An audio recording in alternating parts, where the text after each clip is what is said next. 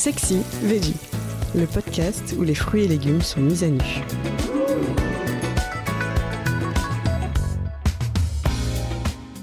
La tomate, elle nous en fait voir de toutes les couleurs.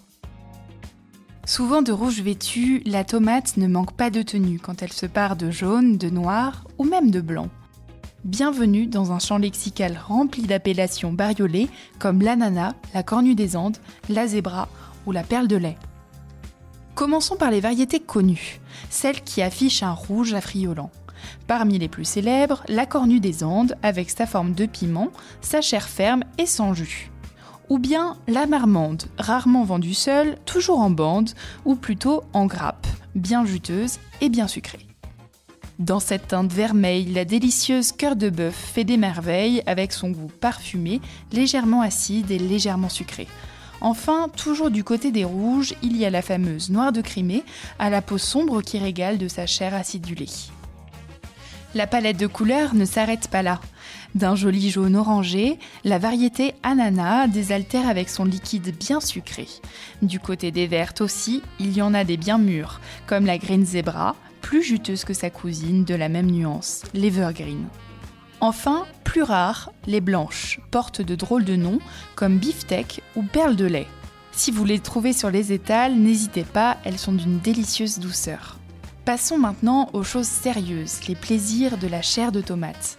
Pour jouer avec ces fruits de toutes les couleurs, on doit une fière chandelle au chef Christophe Adam qui vient nourrir nos idées avec son livre bien nommé Tomates.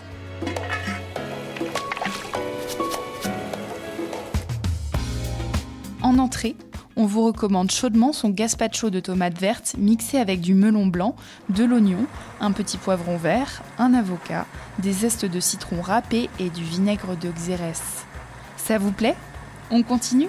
Voilà la suite du menu. Une recette ultra simple qu'il emprunte au chef Christophe Baquier. La tartelette bicolore. En résumé, des tomates cerises rouges et jaunes coupées en rondelles et posées sur des ronds de pâte feuilletée tapissées de moutarde à l'ancienne.